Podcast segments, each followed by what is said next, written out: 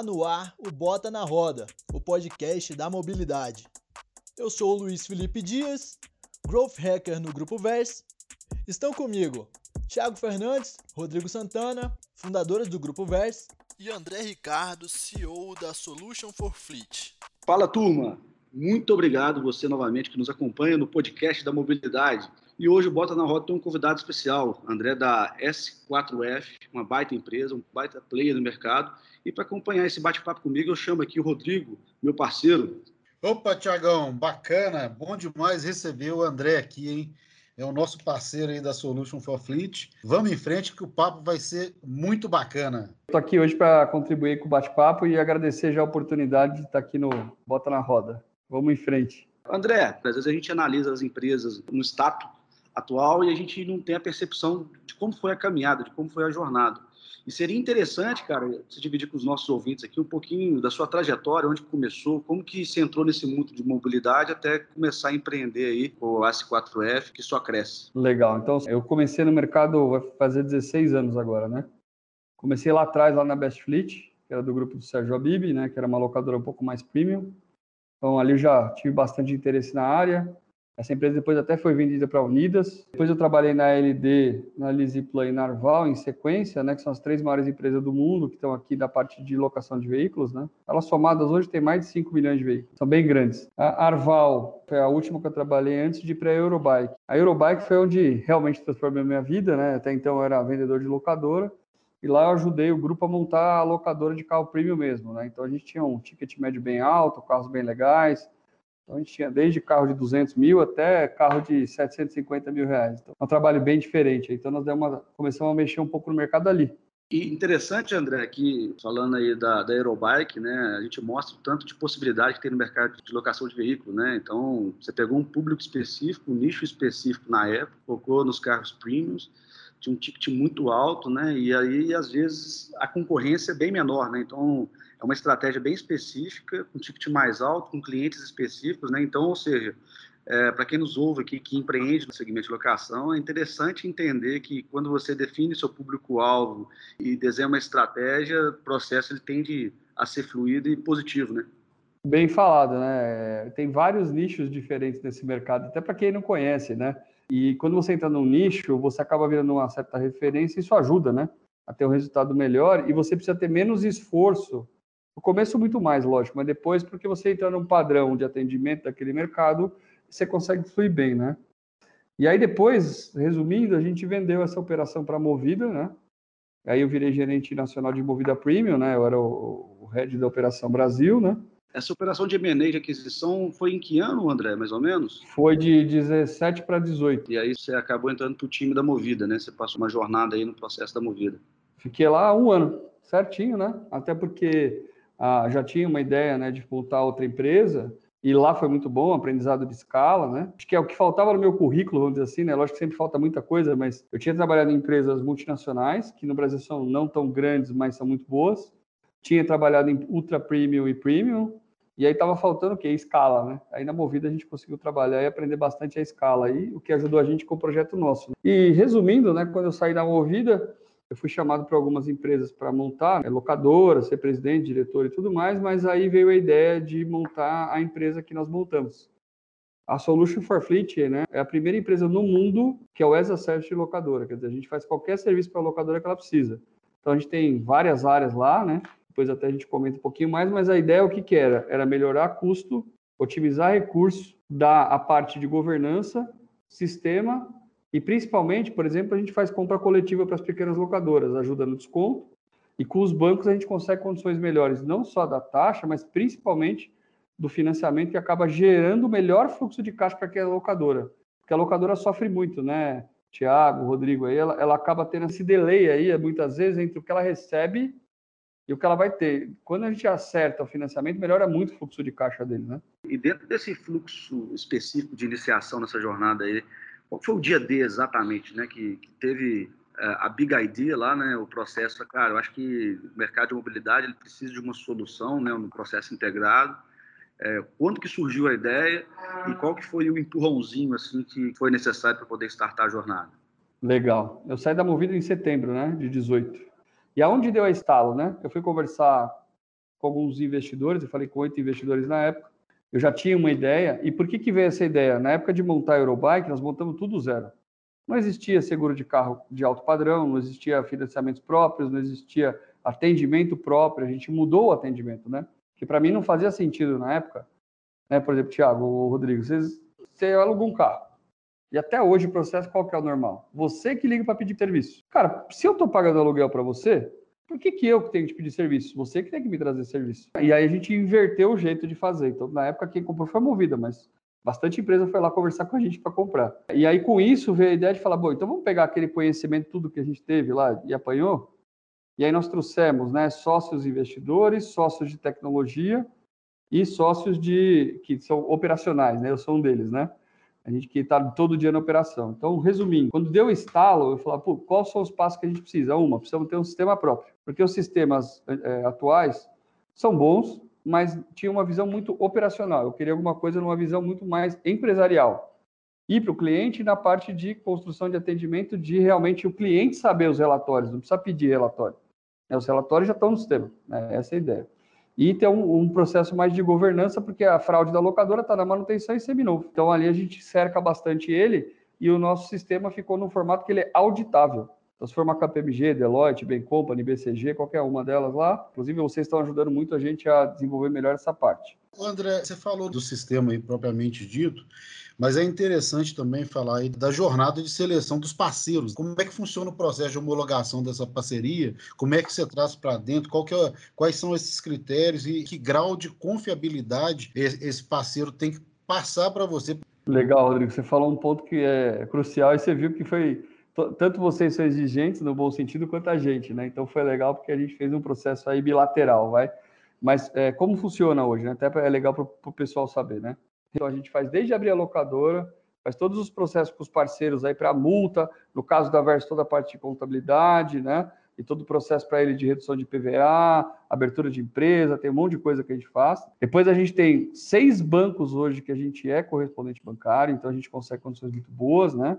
São mais de 220 parceiros, né, como a Vers, que é um grande parceiro nosso para essa parte de contabilidade.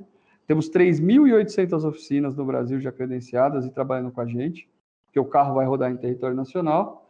E o processo de avaliação dessa turma, né, dos nossos amigos e parceiros aí, é que a gente realmente vai olhar quem entrega com eficiência, com uma condição boa de custo, obviamente, e que faça com que a jornada do cliente hoje nossa de locadora seja menor, né, economizando. Então, exemplo prático, nós estamos montando locadoras de concessionárias. Quando é uma concessionária, o nosso cliente, ele basicamente vai precisar de duas pessoas é o gerente geral ou comercial, depende do tamanho da, da, empresa, e um administrativo. Todo o resto a gente consegue atender ele pelos parceiros, pelas oficinas ou pelas áreas nossas aqui da Solution, né? Então, o critério de parceiros a gente avalia com bastante cuidado, né? Porque tem que ter realmente alguém que atenda com qualidade nossos clientes. Então, o Rodrigo pegou no ponto crucial. A gente é bastante criterioso. Legal demais, André. Aí tem que existir sinergia, né? Eu acho que a, a sinergia entre parceiros, fornecedores e clientes, ela, ela precisa existir sempre, né? Isso aí é, acaba que, de certa forma, facilita bastante aí na busca do melhor resultado. Como é que você vê o papel do parceiro contábil? No caso, somos nós aqui, mas poderia ser qualquer outro. É, você tocou num ponto que é fundamental. Eu também sou contador, tá, gente? Então, eu, eu, eu, me preocupo bastante com esses dados aí, né? A contabilidade, né, a parte tributária, fiscal, até a parte financeira, que é a locadora, que está em lucro real, né? Ela tem muita dedução contábil, de forma legal, correta, tudo bonitinho. Então, o ideal né, é que a gente tenha um parceiro que olhe isso para o nosso cliente, como a Vers faz com muita competência, porque eu vou dar um exemplo prático. Um cliente nosso, né, esse ano passado, em 49 casos, 48, ele teve uma redução de mais de 400 mil reais no ano só de tributo. Nossa recomendação sempre, e aí o Rodrigo até pode falar um pouco melhor, Thiago, sempre é que seja lucro real. Exceto quem vai participar de, por exemplo, uma licitação pública, às vezes sendo simples nacional, ele pode dar um lance, mas no geral, o ideal é que seja lucro real. Primeiro, porque você pode voltar até cinco anos a questão de dedução tributária, né? Mas a, a, outra questão é que você pode cada vez mais, ainda mais mudando os tributos, isso vai ter um impacto maior.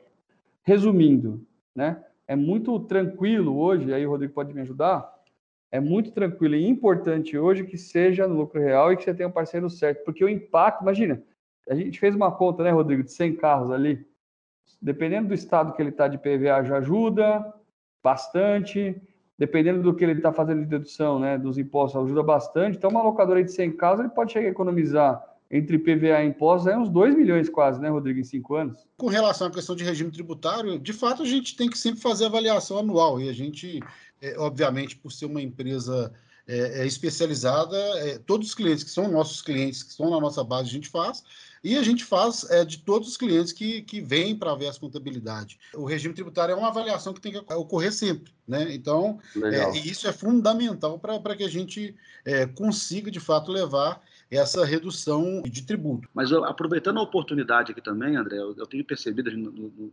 nossos bate-papos aí no, dos bastidores, a gente tem percebido que tem um movimento mercadológico aí da transformação das concessionárias para se, se, tornarem locadoras de fato, né? E você é, tem navegado de uma forma muito brilhante aí, contribuindo nesse processo de transformação. Queria que você dividisse aí com o nosso público, com os nossos ouvintes aí, o, como que está sendo esse movimento, qual que é a velocidade, o que, que, que você enxerga, né, de, de curto, médio e longo prazo nesse processo de transformação. Legal, legal. É, a gente está passando um processo grande né, de transformação. Aqui no Brasil tudo chega um pouquinho depois, né, às vezes 20, 30 anos. Né? Mas se você pegar a Europa e Estados Unidos, né, você vai na concessionária hoje você não compra carro. Né? É, o carro zero, principalmente nos Estados Unidos, você não compra. Você entra no leasing operacional, que é o que aqui no Brasil é aluguel de veículos, né? que é o assinatura, mais conhecido como assinatura, que na verdade a Porto Seguro lançou isso muito brilhantemente como um conceito né, e não simplesmente um produto. Esse movimento veio para o Brasil porque já viria, e agora com as montadoras falando muito sobre isso, né, estamos alugando também, é o efeito que aconteceu na Europa e Estados Unidos. Então, se a montadora fala que aluga, é porque é um bom negócio para todos. Então, é, você começa a mudar conceito das pessoas sobre uso e pós-propriedade. O brasileiro achava que o carro era pós-propriedade. E aí, indo nessa linha né, do que o Tiago falou, a concessionária ela tende a ser um excelente canal para esse mercado, porque ela já era quem recebia os carros para as locadoras, ela já é a ponte da montadora, ela já é o marketing e já tem toda a infra, inclusive de manutenção lá. Então, ela também, obviamente, ela tem umas vantagens competitivas, né? Inclusive na venda do seminovo, porque ele já tem uma área para isso lá, né? Ele já tem uma estrutura para isso. E obviamente a gente sempre recomenda que faça de forma separada e a gente sempre recomenda que para todos, todos sem exceção, tenha alguém especialista em contabilidade locadora. A diferença é absurda. Eu viajei Brasil inteiro até falando de concessionária, eu vi algumas locadoras de concessionária, o tributo está totalmente errado. Totalmente errado. Eu peguei desde gente fazendo é, CNPJ com estacionamento, que não tem nada a ver, gente com motorista, com ISS, uma série de coisas que já não se usa mais, né? E custa caro. Hoje, quantas concessionárias hoje tem no Brasil aí, mais ou menos? Brasil, em concessionárias, tem próxima de 6 mil, acho que é.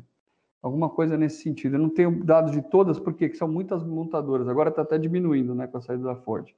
Mas são muitas, muitas concessionárias. Se você falar de grupos concessionários, porque na verdade normalmente um grupo é dono de várias marcas, né? Nós temos grupo no Brasil com mais de 100 concessionárias, né? Muitos com 40, 50. A gente, a gente lembra do grupo lá que tem uma, duas concessionárias, mas tem muito grupo grande. Resumindo, né? É, grupos concessionários, só para você ter uma ideia, na rede Fiat são 207 grupos. É, e assim vai. Então, você pegar as bandeiras, então hoje grupos de vendas de carros deve estar próximo aí de mais ou menos uns 300 grupos, né? Grupos que dominam aí todas as concessionárias, né? E aí, é, e esses grupos têm uma estruturação de capital, ele já tem uma governança corporativa, ele tem um nível de exigência diferente, né? Então, é até um trabalho que a gente vem aprendendo bastante, porque a locadora exige muito, a concessionária exige muito, então a gente está justamente fazendo essa, essa, esse ajuste. E você falou de mercado, né? Mercado, só de forma rápida, o ano passado, 23 mil locadoras em primeiro e segundo KINAI e mais ou menos um milhão e meio de carros, deu um pouquinho mais. É, em, em 20 anos, quer dizer, 2040, 2041 mais ou menos ali, a gente deve estar com 15 milhões de veículos alugados, né? Lembrando que a gente já está fazendo projeto para caminhão, ônibus, e a gente ia fazendo passado, talvez seja esse ano, de moto, que vai vir bastante moto de aluguel. Então, na verdade, qualquer bem móvel, aluguel, Então a tendência é esse mercado ampliar muito. A gente estava falando de nicho, né? Só para fechar, vão ter nichos muito específicos, né? De caminhão, de ônibus, de van, que vão trabalhar para essas empresas, inclusive para entrega, né? Exatamente, cara. Então, olha, olha que interessante, né? Então, tem muita oportunidade pela frente e, e a cada dia que passa o empresário ele tem que estar mais preparado para isso tudo. Sim, bem falado. Na verdade, resumindo, todo projeto que a gente monta do zero, alguns pontos são principais. Um é ter uma boa contabilidade, porque a dedução fiscal, você pegar PIS e COFINS, aí uma locadora, depois de um período, ela está deduzindo aí 60% do PIS e COFINS. É muita coisa, né? Não dá para brincar com isso, né? Aí tem depreciação do carro, aí tem um monte de coisa aí. É, então, isso é um ponto. Outro ponto que você falou bem é redução na jornada, né? Em todo o percurso que a locadora trabalha, ela tem uma grande redução fiscal. E a gente acabou criando produtos, né, o Thiago, para facilitar a vida das pessoas. A locadora, quase todos os nossos produtos, ele paga por carro por mês. Então ele só tem a despesa quando ele tem receita, né? Assim, pode ter um desencaixe de período, mas ele não precisa contratar tanto funcionário. Então vou dar um exemplo aqui, tem uma área que faz manutenção assistida. Olha que legal. A gente que liga para o cliente, a gente que agenda com o cliente, a gente que regula o orçamento com a oficina. Se tiver diferença de sinistro, a gente que faz esse atendimento, e você ter uma ideia, 200 carros, 200. É mais barato do que contratar, dentro do combo, né? A gente tem vários combos de serviço, é mais barato que contratar um funcionário registrado. É, detalhe, não precisa mandar embora. Conforme vai crescendo e vai evoluindo, diminui também um pouco nossos preços para poder ajudar quem está crescendo. Sistema nosso é super barato, você vê. A gente vai lançar agora, estou até em primeira mão, nem lançamos ainda, né? Até 120 carros, vai ficar 300 reais por mês. 299, é muito barato, né? Não tem nada parecido. Já com o RP, inclusive, que já está atualizando sempre tributos, que a gente está conversando, inclusive, com a Versa para nos ajudar a ficar 100% alinhado ali. É, então, isso é fundamental. Então, a gente tem até a venda do seminovo, hein? Olha que legal. A gente já tem gente que ajuda a gente a colocar de forma online o seminovo, e principalmente, deu um aperto, a gente já tem quem compre os carros no final. Né? A gente tem parceria com essas empresas que compram em volume. Né? Então, Imagina, a gente, desde a abertura da empresa, desde a compra dos carros, porque a gente também faz a compra em conjunto, né? Faz uma compra coletiva para pegar mais desconto para os nossos clientes. A gente vai, depois vai ver nos bancos, na telemetria para poder melhorar a governança e assim vai indo. A contabilidade, que como a gente já falou, é fundamental. A gente vai ver é, 0800 e assistência 24 horas. Olha isso, a gente juntou os dois, a gente contratou, quer dizer, a Solution contratou, e aí a pessoa paga por carro por mês para a gente. É muito mais barato, porque hoje, se juntar os dois, ficaria muito caro para uma locadora pequena, né? Então, isso vai fazer com que ele possa mostrar como grande. Você falou uma coisa fundamental, ele tem que ter impacto para o mercado, né? mesmo sendo pequeno, ele tem que poder trazer lucratividade da locação. André, muito legal as suas considerações aí, mas eu queria agora é, te fazer uma pergunta, né? Você até citou aí a Ford, a Ford ela encerrou a, as atividades operacionais né, do, no, no, Brasil, já anunciou isso aí publicamente, é, todas as locadoras elas compram dessa, dessa montadora. Qual seria o impacto aí no, no mercado em geral de locadoras? E mais que isso, isso interfere diretamente no preço e como interfere no preço de, de, de aquisição dos carros daqui para frente? Legal, boa pergunta, Rodrigo. Ainda é uma incógnita, né? A quantidade de carros que estão sendo comprados. O ano passado, faltou para locadoras mais de 200 mil veículos. Eu ouso dizer se pegar primeiro e segundo KNAI, dá uns 250 mil carros, mais ou menos. Faltaram né, para o mercado de locação. Tanto que você viu que o preço de locação já subiu, né? E resumindo, então, assim, com uma fábrica menos, ainda mais uma Ford, né, que lá atrás representou muito para as locadoras, né, e hoje já vem representando menos, mas é muito importante, é, isso vai atrapalhar um pouco na compra dos carros, e as outras fábricas, obviamente, estão revendo seus planos de venda, né? Para que ele consiga ter lucratividade também né, no Brasil com esses carros. Então, isso é uma coisa. Agora, o que eu acredito numa frase que eu já ouvi lá atrás é: não existe espaço vazio. Alguém vai tomar esse espaço. Estão vindo outras empresas de fora para cobrir, para ocupar esse espaço deixado? E quais são essas empresas? É, o que você puder falar, obviamente, né? O que não puder falar, a gente vai deixar aqui na expectativa, inclusive nós ficaremos na expectativa. é, na verdade, assim, tem empresas que estão publicamente é, já faladas, por exemplo, a Foton é uma empresa que está publicamente falado, né? Nem, nem a gente não está nem conversando com eles, não é o caso. Tem mais duas chinesas chegando e os conceitos serão mais de sob demanda, né? Sobre produção de demanda, é um outro conceito que eles vão trabalhar, muito parecido já no conceito Toyota, Honda, né, de, de, de, E alguns deles pensam até em nem ter concessionária, vai ser venda direta. É outros modelos de negócio estão chegando, carro elétrico, né? Vai chegar também. Muita gente acredita que vai demorar demais. Eu acho que vai ser um pouco mais rápido do que as pessoas esperam, né? Porque na linha do tempo, o carro elétrico ele custa mais barato, muito mais a produção do que quando ele tiver escala, né? Do que um carro normal. Então, é, é, isso é uma coisa. Com relação às montadoras, né? Não posso falar ainda algumas coisas, não, Rodrigo. Mas vamos em frente, né? É, o que eu posso dizer é o seguinte: o conceito que eles estão vindo é muito mais de também ser outsourcing, quer dizer, ser aluguel. Muitos deles vão alugar direto, inclusive, do que necessariamente ser venda. Né? Até a fábrica de lá que está vindo já está vindo um conceito novo. Agora, eu acho também que vai vir alguém para ocupar o espaço do 1.0. Né? 1.0 aumentou demais no Brasil, carro básico, né? vamos colocar o carro popular. É, as, os descontos das montadoras não estão legais, exceto para as grandes ainda. Mas lembrando que o nosso conceito aqui de, é um hub né, de compra. Então, nossa pretensão, e já vou colocar aqui no ar, é bom ter desafio legal e claro, 2026 a gente quer estar com 500 mil carros na base, né?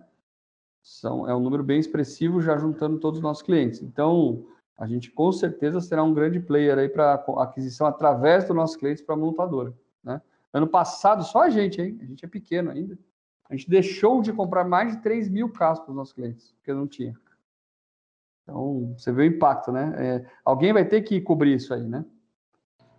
Muito bom, cara. E eu acredito muito nisso também, nessa mudança de forma, né? Eu acho que a matriz energética dos países está mudando para carro elétrico. Né? Eu tive a oportunidade de ir para a China há uns, uns, três anos atrás, mais ou menos.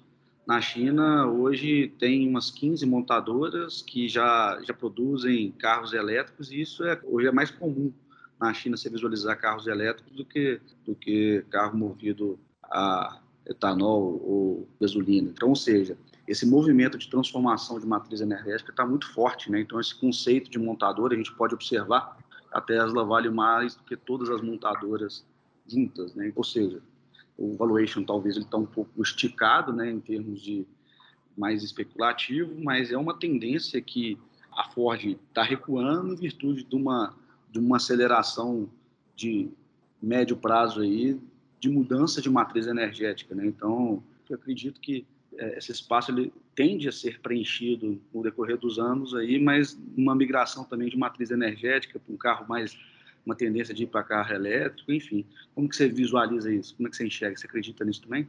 Acredito. Ano passado eu fui no EDA, né? Que é o maior evento de concessionárias lá no, que fica nos Estados Unidos, o maior evento do mundo, né? E lá também eu fiz o pessoal, fui com o pessoal da Alta Avaliar e a gente também fez uma rodada lá, inclusive fomos na Tesla, né? Lá e, e fizemos uma visitinha lá na numa das lojas, que não é loja, né? É uma boutique, você olha o carro, você não compra nada. Você só vê o carro, testa o carro e vai embora. Então, assim, há duas coisas, né? Eu acho que é por isso até que as concessionárias vêm montando suas locadoras no Brasil de uma forma muito inteligente, de você ter um negócio que vai crescendo lateralmente, né, que tem tendência de mercado, que faz um acompanhamento, até porque se por acaso em algum momento as montadoras forem mudando o seu estilo de trabalho, né, porque quem protege muito a concessionária no Brasil, não sei se muita gente sabe, é a Lei Ferrari, né, eu conheço os filhos, né, são até clientes nossos aqui, isso protegeu as concessionárias para uma lei que é obrigatória a venda passar pela concessionária de tudo, né, então isso ajudou o empresariado a poder montar suas estruturas, que é caro manter uma funcionário.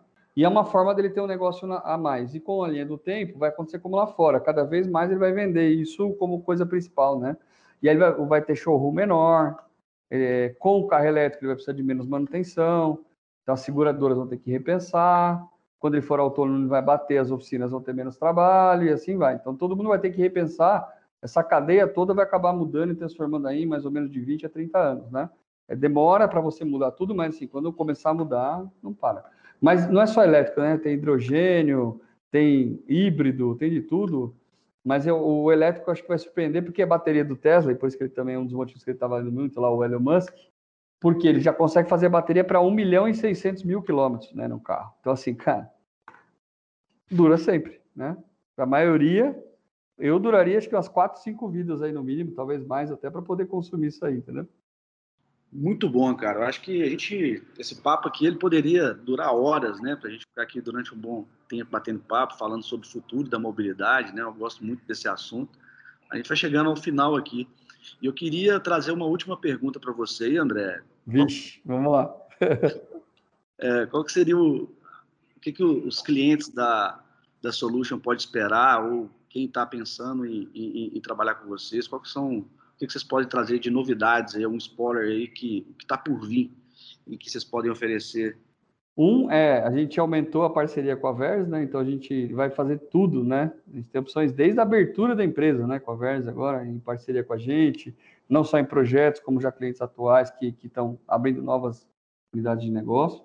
Mas o que eu posso colocar é o seguinte: nós estamos fazendo muitas integrações né, com o nosso sistema.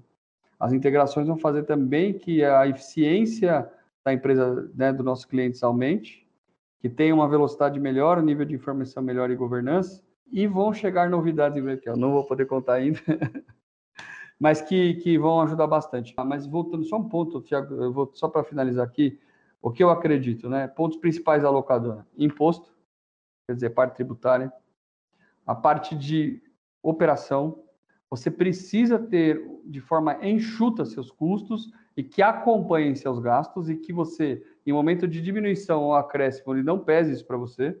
Esse formato a gente já desenhou, já está operacional com alguns clientes, aí não vou dizer vários ainda, porque nossa pretensão é muito, muito maior do que hoje. E nos bancos a gente realmente desenhou um produto bem legal para cada um e seguro também, né? Já temos um seguro para quem é menor, para carro e tudo mais, que é bastante interessante. Mas falando de fechamento sobre isso, é também essa integração dos nossos parceiros e principalmente, né, a proximidade que a gente está tendo com o Sidlocks, com a Abla, fazem com que a gente possa melhorar esse mercado, que o meu sonho, e aí sonho mesmo, né? O principal motivo que eu montei a Solution é que as pessoas começassem a atender gente e parar de se preocupar tanto com o carro. O carro já tem processo, né? Agora a gente tem que pensar nas pessoas, né? Que aí, aí aumenta o nível de satisfação de todo mundo, né? Onde está todo mundo feliz. E aí a gente consegue construir um mercado melhor, um mundo melhor e principalmente com parceiros como a Verso, que fazem com que a gente tenha muito mais robustez e confiabilidade nesse mercado que é tão competitivo. Muito bom, obrigado André por ter aceito o nosso convite aqui, por esse papo. Espero que nossos ouvintes tenham gostado, tenham acrescentado de alguma forma. Tamo junto e até o próximo episódio. Maravilha. Um grande abraço, Rodrigo, Tiago e para todo mundo que está nos ouvindo aí. Muito obrigado pela oportunidade. André, muito obrigado mais uma vez aí pela sua disponibilidade e parceria. Tamo junto e vamos em frente.